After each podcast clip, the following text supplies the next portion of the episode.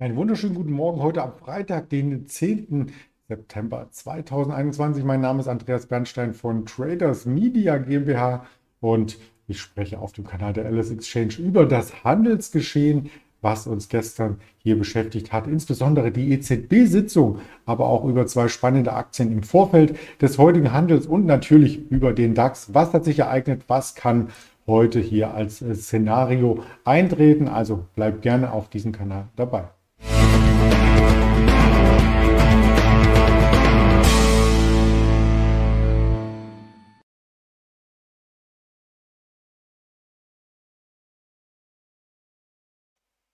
Das hat natürlich ähm, Methode im Hintergrund. Das Bild, das ist thematisch, passt äh, zu den Inhalten. Gestern war EZB-Sitzung in Frankfurt und das ist die EZB-Zentrale der Tower, der vor wenigen Jahren eröffnet wurde. Ähm, sehr pompös, möchte ich meinen, aber die EZB-Zinssatzentscheidung, die war gar nicht pompös, da ist nichts passiert und in der Pressekonferenz ist so ein bisschen was passiert, da schauen wir gleich drauf und vielleicht an dieser Stelle noch einmal der Hinweis, dass es im Laufe des Tages mehrere Formate immer gibt auf dem Kanal der Alice Exchange, unter anderem auch das Marktgespräch, gegen 11.30 Uhr mit dem Händler Björn oder Henry. Das ist noch nicht so ganz raus. Ich werde erstmal gleich telefonieren, mit wem ich das Gespräch führen darf. Freue mich auf alle Fälle schon einmal drauf im Vorfeld und habe mich auch darüber gefreut, dass es viele Signale für Trader gestern gab. Einen Trendwechsel am EZB-Tag. Erst einmal eröffnete der Tag stark im Minus, ist dann zur 15.450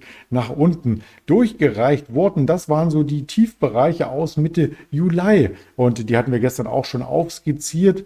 Dort drehte der Markt ebenso dynamisch, wie es nach unten ging, ähm, stellte sich über 15.500 erst einmal fest und ging dann in Richtung EZB-Sitzung. Das sieht man dann an den Haken auch sehr, sehr deutlich. 13.30 kurz vor 14 Uhr zum Gap Close, also zum Schließen dieser Gap.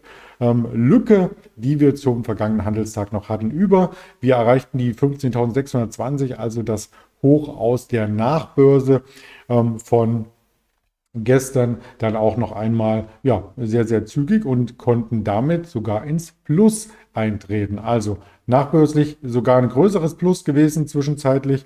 Der DAX konnte damit am EZB-Tag brillieren, wie man so schön sagt. Und das große Bild im DAX hier ganz, ganz deutlich mit der Unterstützung auf den Tiefs aus Mitte Juli eine Kerze, die ja, tief eröffnete und dann im Plus schloss. Das sieht insgesamt gut aus. Eine große Entwarnung für eine größere Aufwärtsbewegung gibt es jedoch noch nicht. Dazu müsste der DAX über die 15.800 emporklettern, denn zwischen der 15.800 und eben dieser Zone, grünen Zone um die 15.450 ähm, hat sich eine größere Range skizziert. Die kann man auch bis 15.300 nach unten entsprechend erweitern, wenn man den Juli und den Juni mit hinein nimmt, je nachdem, wie man die ähm, Chart-Einheiten hier ansetzt kommt dann eine Range zutage, die aber auf der Oberseite eben durch die 15.800 immer mal wieder gedeckelt war. Also das ist das Zünglein an der Waage und so hat sich die Volatilität gestern noch einmal fortgesetzt, über 200 Punkte.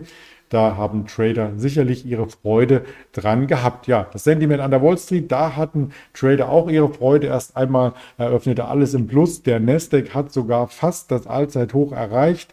Ihm ging aber die Puste aus zum Handelsende im Minus. Auch der Dow Jones ähm, hat mit diversen Marken über der 35.000 gespielt, konnte sie über dieser Marke ähm, lange Zeit halten, ist dann wieder darunter gerutscht. Also da ist quasi ein Hin und Her zu sehen und die Angst nimmt ein wenig zu.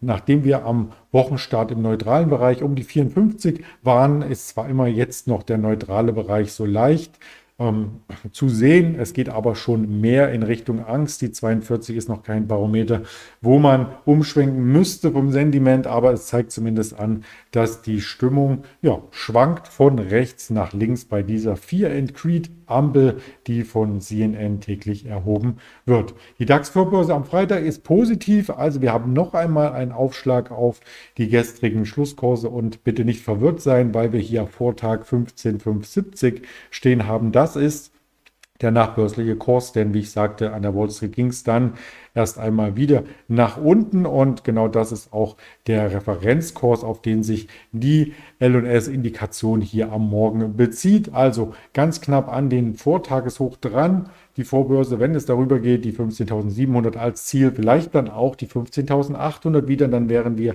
einmal durch die Range durchgelaufen. Das Event von gestern auch noch einmal in der Retrospektive. Die EZB hält also das Niveau der Leitzinsen weiterhin für angemessen, verlangsamt aber das Tempo bei den Anleihekaufprogrammen. Und da gibt es mehrere Kaufprogramme, PPP und so weiter, ähm, die man sich hier genauer anschauen äh, kann. Und monatlich steckte die EZB bisher 80 Milliarden Euro in dieses PPP.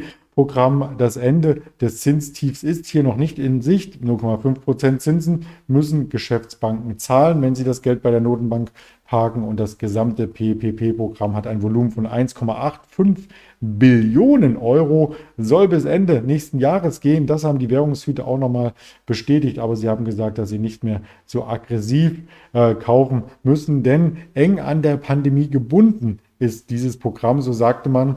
Und da die Pandemie ja weiter ausdünnt, also die Wirtschaft gesundet, mehr und mehr gibt es auch viele Gründe, ähm, hier quasi dieses Programm so ein bisschen auszudünnen. Bei PEPP, wenn man sich nämlich das Ganze anschaut, was die Abkürzungen bedeuten, da steht das erste P nämlich für pandemisch und nicht für permanent, wie so ein bisschen ironisch auch auf Twitter geschrieben wurde. Also wenn die Pandemie nicht mehr so stark vorhanden ist, dann sollte man das auch quasi ersetzen oder das P streichen, so wie Jens Weidmann das früher mal etwas ironisch gesagt hat. Das ist unser deutscher Bundesbankpräsident. Ja, außerdem geht es darum, dass man hier auch die Inflation im Zaume hält und die Inflation, die wurde ein wenig von den Prognosen nach oben gesetzt, ganz klar, weil ja die Zahlen schon über den Inflationszielen der EZB lagen. Da kann man sich nicht zurückducken und sagen, wir halten an 1,9% Inflationsrate fest. Nein, da musste man nun auch über die 2%-Marke gehen und parallel dazu, damit der Markt hier oder die Anleger nicht in Angst geraten, hat man auch das Wirtschaftswachstum ein Stück weit nach oben gesetzt auf 5% nun für dieses Jahr. Also die Wachstumsprognosen wurden angehoben und auch die Inflationsprognosen. Die Wachstumsraten waren erst für 2022 und 2023 auf 4,6 bzw. 2,1 Prozent und jetzt wurde es angehoben 4,7 und 2,1 Verbraucherpreise sollen demzufolge leicht äh, sinken und ja und dann äh, leicht steigen, Entschuldigung, und dann auch bei der Inflationsrate über der 2%-Marke liegen und sich dort einpendeln. Die Zinsen, ich habe es schon erwähnt, bleiben auf historisch niedrigen ähm, Niveau seit 2016 übrigens und damit ist die EZB im Gleichlauf mit den anderen großen Notenbanken zu betrachten. Ein Punkt, der natürlich störend ist auf Dauer, für ganz viele Analysten ist die Bilanzsumme, die wächst, auch wenn jetzt langsamer, weiter an. Die Bilanzsumme ist auf einem Rekordhoch. Das nicht erst seit gestern, sondern schon seit zwei Jahren. Und wir haben aktuell eine Bilanzsumme von 8 Billionen ja, also die Milliarden nochmal mal 1000, 8,2 Billionen. Das ist schon Wahnsinn, was die Europäische Zentralbank in ihren Büchern quasi hat. Ob das irgendwann mal abgebaut wird, das ist die große Frage. Denn mit der äh, massiven Ausweitung der Bilanzsumme ähm, kommt natürlich auch die Inflation letzten Endes bei uns allen an ob man das zurückdreht oder irgendwann einen Schnitt macht oder was auch immer. Da streiten sich die Ökonomen. Ich bin selber gespannt und kann dazu natürlich auch keine Lösung anbieten. Sonst wäre ich selbst im EZB-Rat.